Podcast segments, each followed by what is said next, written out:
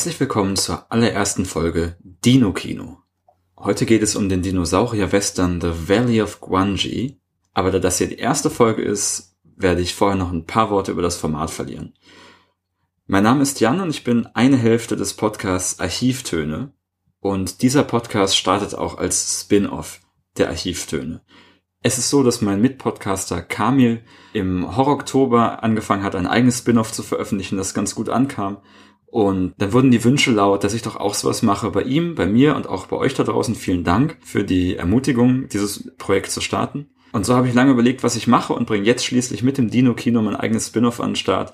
Ich habe sehr viele Ideen hin und her geschaukelt, was es am Ende werden würde und ähm, diese hier hat sich verfestigt. Wer die Archivtöne hört, weiß, dass Kamil und ich durchaus einen unterschiedlichen Filmkanon haben und verschiedene Dinge in Filmen suchen. Und mir reicht es da eben ab und zu schon, wenn zwei mächtige Stop-Motion-Dinosaurier sich auf der Leinwand bekämpfen. Die Frage ist also, warum Dinosaurier? Mir geht es so, und ich hoffe, dass einige von euch das nachfühlen können, dass Dinosaurier schon immer eine Faszination in mir ausgelöst haben. Ich bin in den 90ern als Junge sozialisiert aufgewachsen und irgendwie kommt man Dinosaurier nicht vorbei. Aber es hat sich einigermaßen verfestigt. Ich habe erst vor einiger Zeit das Sachbuch Dinosaur Hunters von Deborah Cadbury gelesen, in dem es um die frühen Tage der Dinosaurierforschung geht. Und danach dachte ich schon wieder, Mensch, wärst du vielleicht doch mal Paläontologe geworden. Und wenn ich versuche genau zu fassen, was die Faszination an Dinosauriern ist, dann sind es vor allem vielleicht diese Superlative, in denen man über sie spricht. Die sind wahnsinnig groß, sie haben alles beherrscht. Sie, noch dazu ist es wahnsinnig lange her, also dass wir uns diese Zeitdimension kaum vorstellen können. Ihr kennt dieses Experiment, in dem man sagt, streckt eure Arme aus und wenn das die Geschichte des Lebens auf der Erde ist, dann ist das Weiße an eurem einen Fingernagel ist die Zeit, in der es Menschen auf der Erde gibt. Und man muss sich hier vor Augen führen, dass wir hier mit Milliarden von Jahren rechnen und an eine Zeit denken, aus der wir so wenig haben, außer Knochen dieser riesigen Lebewesen, die mal unsere Erde bevölkert haben. Also, Dinosaurier sollen es sein. Ich werde hier jedes Mal einen Dinosaurierfilm besprechen. Denn offenbar ging es nicht nur mir so, sondern auch diversen Filmemachern im Laufe der Zeit. Und eigentlich seit es das Medium Film gibt, wurden Dinosaurier versucht auf die Leinwand zu bringen. Und das ist genau der Punkt, der mich hier interessiert. Ich werde natürlich auch über Jurassic Park sprechen müssen, was vielleicht der größte Dinosaurierfilm unserer Zeit, aller bisherigen Zeiten ist. Aber es geht mir explizit um die Filme davor und um die Filmtechnik davor. Ich bin begeistert von den verschiedenen Wegen, die man sich ausgedacht hat, um Dinosaurier im Film lebhaft erscheinen zu lassen. Deshalb auch heute, The Valley of Grungy ist ein Meisterwerk der Stop-Motion und der alten Filmtechnik und so oder so ähnlich werde ich auch an die weiteren Folgen rangehen. Es geht mir also nicht unbedingt darum, die Filme, die ich hier vorstelle, zu bewerten und zu besprechen, sondern ich bin viel mehr daran interessiert, die Geschichten zu erzählen, die so rund um diese Filme existieren und das geht nicht selten über ihre ganz besonderen Spezialeffekte. Bevor ich anfange, muss ich noch meine Hauptquelle und ein Referenzwerk nennen, das die Inspiration für diesen Podcast geliefert hat. Ich habe es hier in der Hand, es ist ein massives Buch. Es handelt sich um The Dinosaur Filmography von Mark Berry. Mark Berry ist wahrscheinlich der Dinosaurierfilm verrückteste Mensch auf der Welt. Er hat vielleicht nicht alle, aber sehr, sehr viele, viele tausend Dinosaurierfilme gesehen, bewertet, kritisiert, kommentiert und daraus ist dieses Nachschlagewerk, diese Enzyklopädie entstanden. Diese ist für diese Folge und auch für alle weiteren Folgen mein Referenz und mein Startpunkt, meine Hilfe auch, mir die Filme auszusuchen. Hier fange ich an, sie zusammenzufassen, folge der Bibliografie dort und reichere das an mit meinen eigenen Gedanken und anderen Artikeln, die ich noch irgendwo gefunden habe und Begleitmaterial zu den Filmen, das so herumschwirrte. Also wenn euch das Thema ebenso packt wie mich, The Dinosaur Filmography von Mark Barry. Zum heutigen Film. Es geht um The Valley of Guanji von 1969. Auf Deutsch heißt er wahlweise Guangis Rache oder die Rache der Dinosaurier.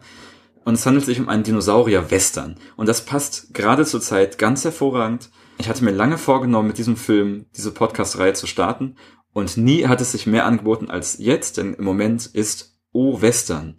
Es handelt sich dabei um eine kleine Initiative von verschiedenen deutschen Filmpodcasts, wo zu Ostern jeweils ein Western geschaut und besprochen wird. Da sind viele verschiedene Podcasts dabei. Ich werde sie euch auf archivstunde.de verlinken. Und da dachte ich, warum nicht mal diesen ganz speziellen Eintrag wagen und zum O-Western eben auch einen Dinosaurier-Western empfehlen. Also dann, der Plot von The Valley of Grungy 1969 von Jim O'Connolly geht wie folgt. TJ Breckenridge, gespielt von Gila Golan, arbeitet in einer Wildwest-Zirkusshow und hat dort einen neuen geheimen Act am Start. Wir treffen Tuck, gespielt von James Franciscus. Das ist ihr Ex-Freund und noch dazu ein ziemlich fieser Geschäftsmann, der super interessiert darin ist, was dieser geheime Act ist. Letztendlich offenbart sie ihm das Geheimnis und stellt sich raus, diese Zirkustruppe hat ihre Hände auf ein Urzeitpferd, ein Eohippus bekommen, so ein ganz kleines, süßes Pferd, das der Vorfahr unserer heute lebenden Pferde ist, das auf dem Rücken eines anderen Pferdes tanzen soll. Und ähm, dieser Tuck ist super interessiert und gierig und fies wie er ist, stellt er Nachforschung an und kommt so über eine Begegnung mit einem Paläontologen und einem kleinen Jungen, der ihm dort hilft, einem größeren Geheimnis auf die Spur, nämlich dem Forbidden Valley, ein Tal, in dem noch heute Urzeitlebewesen leben. Dorthin brechen im Verlauf des Films er und verschiedene andere Parteien auf, treffen dort allerhand Urzeitwesen und bringen letztendlich Guanji, einen mächtigen Allosaurus, zurück und lassen ihn im Zirkus auftreten. Dass es dabei zu Komplikationen kommt, hat man sich bestimmt schon denken können. Die Story ruft auch Erinnerungen an einige andere Filme wach, aber dazu später mehr. Soweit erstmal mit der Geschichte. Es ist eben eine Genrekreuzung aus Western und Dinosaurier- oder Monsterfilm.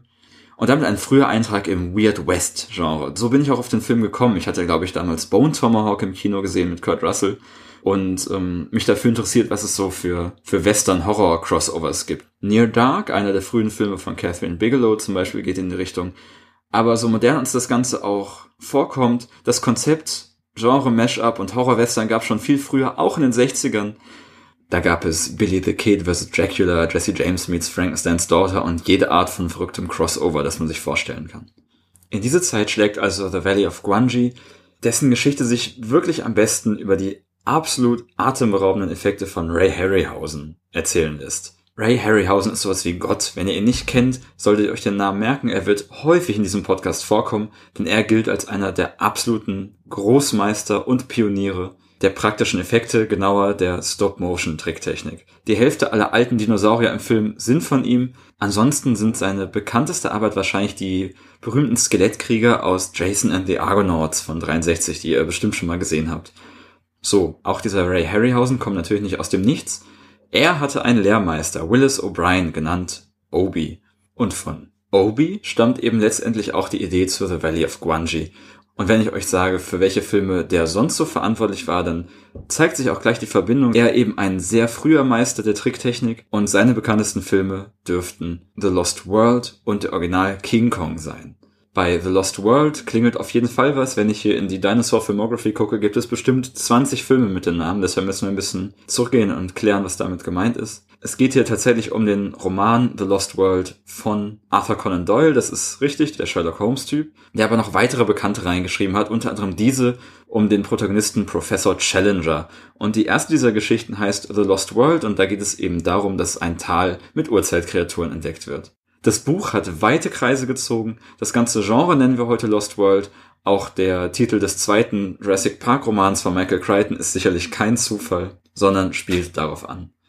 Die allererste Verfilmung dieses Stoffs ist eben von Willis O'Brien aus dem Jahre 1925. Da spielt sogar Arthur Conan Doyle selber kurz mit. Und das ist auch so ein Meilenstein des Dinosaurierfilms, der hier sicher früher oder später besprochen wird. Der andere Film mit Effekten von O'Brien, den ich hier auf jeden Fall nennen wollte, ist eben King Kong von 1933, der euch allen zumindest ein Begriff sein sollte. Und ich glaube, wenn man diese beiden Filme als Ausgangspunkt nimmt, dann sieht man schon ganz gut, in welche Richtung das geht. O'Brien hatte durchaus immer wieder ähnliche Ideen, hat sich für gewisse Sachen interessiert. Und umso interessanter ist es, dass wir The Valley of Guanji eigentlich als Kreuzung dieser beiden Filme oder Genres verstehen können. Wir haben das verbotene Tal mit Urzeitwesen, wie in The Lost World, und wir haben das Element, dass ein großes, unberechenbares Monster in die Zivilisation gebracht wird, um dort zur Unterhaltung der Leute zu dienen. Und, kleiner Spoiler, natürlich fliegt das den Leuten am Ende um die Ohren. Willis O'Brien hatte also das Drehbuch zu diesem seltsamen Hybridprojekt geschrieben, aber es kam nie dazu. Die Idee stammte noch von vor dem Zweiten Weltkrieg, aber das ganze Projekt verlief dann eben im Sande.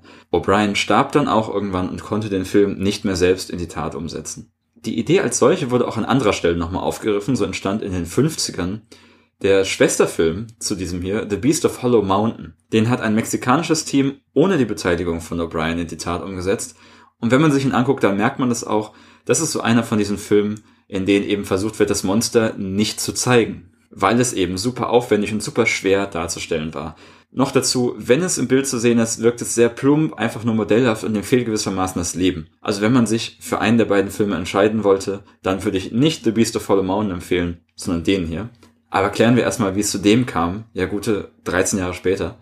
Nämlich fand dann Ray Harryhausen, so sagt zumindest die Legende, das Skript zu diesem Film irgendwann beim Aufräumen in seiner Garage und war super sentimental und super traurig darüber, dass sein Meister O'Brien das nicht mehr umsetzen konnte. So hat er dann aber alles daran gesetzt, dieses Drehbuch zu modernisieren und den Film in die Wege zu leiten, ist an sein Studio herangetreten, hat wahrscheinlich mit größtem Feuereifer dieses Projekt gepitcht, sodass es letztendlich auch gemacht wurde. Die Regie ging an Jim O'Connolly, in den Hauptrollen, wie schon gesagt, James Franciscus und Gila Golan. Und da muss man gleich sagen, eine der ganz seltsamen Sachen an dem Film ist, dass Gila Golan, die israelische Abstammung war, offenbar einen zu starken Akzent hatte, weshalb sie in der amerikanischen Fassung komplett von einer anderen Schauspielerin nachsynchronisiert wurde. Das sieht nicht nur super komisch aus im Film, sondern ist auch einfach fies und unhöflich und ruft ganz unangenehme Erinnerungen wach. Zum Beispiel an Robert Downey Sr., der bei Putney Swope mit seinem schwarzen Hauptcharakter was ähnliches gemacht hat, weil er angeblich nicht zu verstehen war.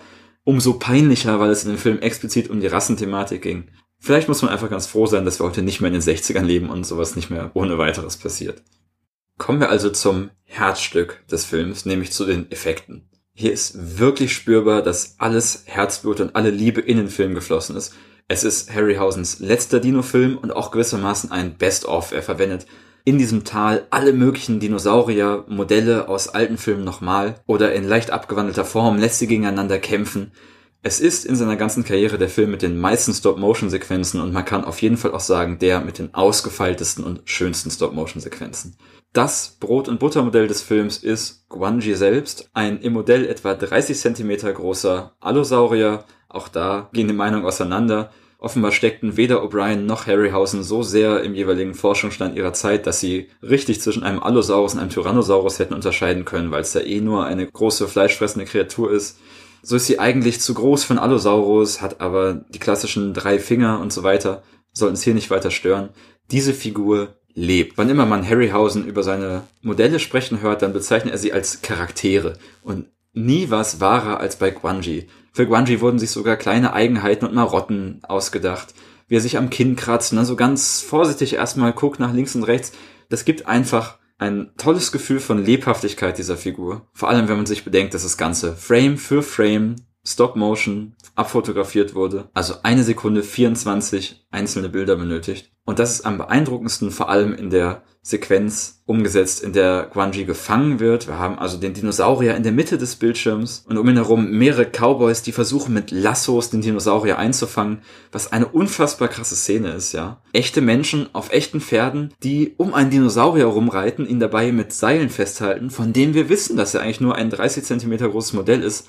Wahnsinnig krass gemacht. Die Schauspieler haben damals wohl an einer Stange gezogen, die auf einem Jeep montiert war, der dann später rausgeschnitten wurde, durch einen Dinosaurier ersetzt wurde. Ich kann mir kaum vorstellen, was für eine Arbeit das war, das organisch aussehen zu lassen, mit jedem einzelnen Frame die Reaktion des Dinosauriers und der Pferde aufeinander abzustimmen. Super Szene. Auch sonst, es gibt einen sehr krassen Styracosaurus-Kampf mit sehr ausgefeilten Moves. Es gibt das kleine Eohippus, das Urpferd, das super süß ist, auch von einem ganz kindlichen musikalischen Thema begleitet wird und sich auf jeden Fall an den Bewegungen echter Pferde orientiert. Legendär auch die Szene, in der ein Pterodactylus oder im echten Leben ein Kran einen kleinen Jungen vom Pferd hieft. Super schön gemacht und dabei kann man sehr gut beobachten, wie viel Liebe ins Detail in diesen Film geflossen ist. Mark Berry beschreibt absolut detailreich, wie die Frames die der Pterodactylus für einen Flügelschlag braucht, zunehmen, wenn er Gewicht bei sich hat, sodass es aussieht, als müsste er sich mehr anstrengen. Wirklich ganz, ganz toll. Und ja, man sieht heute natürlich, dass es Effekte sind. Alle Dinos sehen ein bisschen komisch und lila aus aber es wird in keine Sekunde peinlich. Es harmoniert sehr gut mit der Kameraarbeit. Es bleibt nie auf einmal alles statisch stehen, nur damit in einer Szene allein das Monster auftreten kann. Es ist super aufeinander abgestimmt wir befinden uns hier auf einem absoluten Höhepunkt der Stop-Motion-Technik. Dass der Film nie peinlich wird, ist vielleicht ein gutes Stichwort. Denn wenn man sich seine Geschichte so anhört, enthält er super viel von so Trash- und Remix-Elementen. Und das ist auch einer der Gründe, warum ich ihn ausgewählt habe für diese erste Sendung. Denn die Remix- und Mashup-Kultur ist etwas, das wir immer so in den letzten 10 bis 15 Jahren verorten, aber das stimmt einfach nicht. Auch in den 60ern kann man schon sagen, ich nehme Lost World, ich nehme King Kong, kombiniere es und pack's in ein Western-Setting. Und der Grund, warum dieser Film ein Vorbild sein kann, ist, dass er es so wenig peinlich macht. Er macht es sehr selbstbewusst, nimmt sich selber ernst. Das ist was anderes als heute bei Cowboys vs. Aliens. Das Western-Setting ist nicht einfach nur als Gimmick da, das funktioniert deshalb gut, weil es in der Geschichte Sinn ergibt. Es ist dieses Turn of the Century Setting, dessen Besonderheit ist, dass wir da einen technischen Stand haben, der sehr gut auf die Kämpfe, die wir natürlich bekommen, abgestimmt ist. Der Grund, warum Godzilla und Co. immer größer und immer kräftiger werden, ist, dass bei einem heutigen technischen Stand ein Schuss mit einer panzerbrechenden Waffe das Ding einfach umlegen würde. Und hier sind es diese Cowboys, die relativ rudimentär westernmäßig auf dieses Vieh losgehen und automatisch sehr ausgeglichene, spannende Kämpfe entstehen. Noch dazu ist es so, dass wir hier eine Zeit haben, wo diese großen Massenmedien nicht unbedingt existieren und zusammenspielen mit dem Setting, das eben nur ein kleines Dorf ist, können wir uns viel besser vorstellen, dass es wirklich so passiert ist, dass eben danach auch nie wieder jemand davon erfährt. Und das verkauft dieser Film sehr, sehr selbstbewusst und fällt trotz seines hohen Trash- und Remix-Faktors niemals den Klischees anheim. Das liegt unter anderem auch an der Musik, die ebenfalls ein Genre-Mix ist. Es gibt diese verträumten Gitarrenklänge, aber auch das große Orchester, das wir so aus dieser Western-Abenteuer weiten Landschaft kennen, vermischt mit Themes, die vielleicht eher an den Weißen Hai erinnern, der da gerade kommt. Also auch hier wieder Western-Monsterfilm, cool gemacht. Das klingt schon alles sehr nach Fazit und ich bin noch eigentlich am Ende. Mark Barry in der Dinosaur Filmography geht noch darüber hinaus, schlägt noch eine Deutungsebene vor und entschuldigt sich auch ganz lieb beim Leser, dass er das jetzt vielleicht ein bisschen zu weit deutet. Aber ich würde ihm das durchaus geben. Es geht nämlich um das Thema, wie ist es gut gegen böse in dem Film dargestellt. Und zwar werden von Anfang an die Tiere und die Natur in dem Film als böse gespielt. Das kleine Pferd heißt El Diablo, es ist alles teuflisch, es ist alles verboten. Tatsächlich aber wehren sich die Tiere natürlich nur gegen die Menschen, die in ihren Lebensraum eindringen. Und so ist es die Gier und die Tiermisshandlung, die die ganze Zeit im Lager der Menschen stattfinden. Und letztendlich in der großen Feuersbrunst offenbart sich hier, dass das Böse nur durch eins in die Natur kommt, nämlich durch die menschlichen Schwächen. Wow. Und so pathetisch das alles klingt, ich würde sagen, Mark Barry hat hier recht, denn diese allerletzte Szene, diese Blicke am Ende, die auf die Spoiler brennende Kathedrale gerichtet sind, die sagen uns genau das. In dem Moment scheinen zumindest einige der Charaktere zu verstehen, dass sie schuld sind in diesem Schaden und dass sie eine eigentlich unschuldige Kreatur der gerade zugrunde gerichtet haben. Noch dazu wurde das ganze Unglück ja durch die Prophezeiung einer blinden Wahrsagerin vorausgesagt. Hier klopft die griechische Mythologie schon wieder an die Tür. Und ich meine, das sind alles Themen, die kennen wir aus dieser Art von Film. Auch bei King Kong ist menschliche Hybris immer Thema. Es ist unser Hochmut, der uns nicht nur Wolkenkratzer bauen lässt, sondern auch glauben lässt, dass wir so eine rohe, große Naturgewalt wie den Affen oder hier den Dino zähmen und beherrschen können. Und dazu passt Guanji als Monster super gut. Sein Name wird schon am Anfang nur geflüstert. Es gibt diese Warnung, don't dig up the past. Und letztendlich wird er auch nur zufällig gefangen und die Cowboys sind die ganze Zeit völlig überfordert damit, irgendwie der Lage Herr zu werden. Sie sind getrieben von Gier. Es gibt diese Szene relativ am Anfang, in der Tuck und der Paläontologe, übrigens gespielt von Lawrence Naismith, um das kleine Pferd stehen und überlegen, ob sie es nicht klauen und überlegen, welche Auswirkungen diese Entdeckung hätte. Tuck will das Tier vor allem verkaufen, zu Geld machen, für immer reich sein, während der Paläontologe sich nach Ruhm sehnt und möchte, dass das Ding nach seinem Namen benannt wird. Und so haben wir da die Gelüste nach Geld und Ruhm rumstehen und so passiert es, dass ja auch unsere andere Hauptfigur, die am Anfang völlig dagegen ist, nämlich TJ, am Ende verdorben ist und tausend Shows mit Guanji machen möchte und sowohl hinter Geld als auch hinter Ruhm her ist.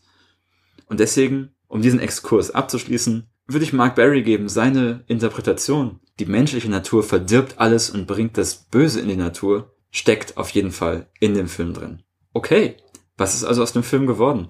Nichts. Er blieb schon in den 60ern völlig ohne Erfolg.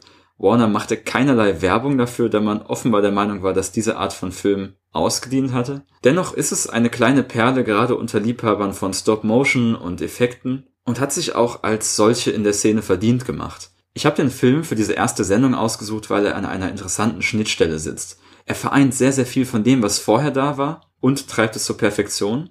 Gleichzeitig ist er eine wichtige Basis für viele bildliche und inhaltliche Zitate in neueren Werken, gerade im Vergleich zu Jurassic Park, was der bekannteste Dinosaurierfilm überhaupt sein dürfte. Dort sind viele Szenen eins zu eins Anspielungen. Das erste Auftreten von Guanji, bei dem ein kleinerer Dinosaurier vor den Menschen wegläuft und dann plötzlich gepackt wird, ist genauso in Jurassic Park zu sehen. Es gibt viele solche Szenen, an denen man das machen kann.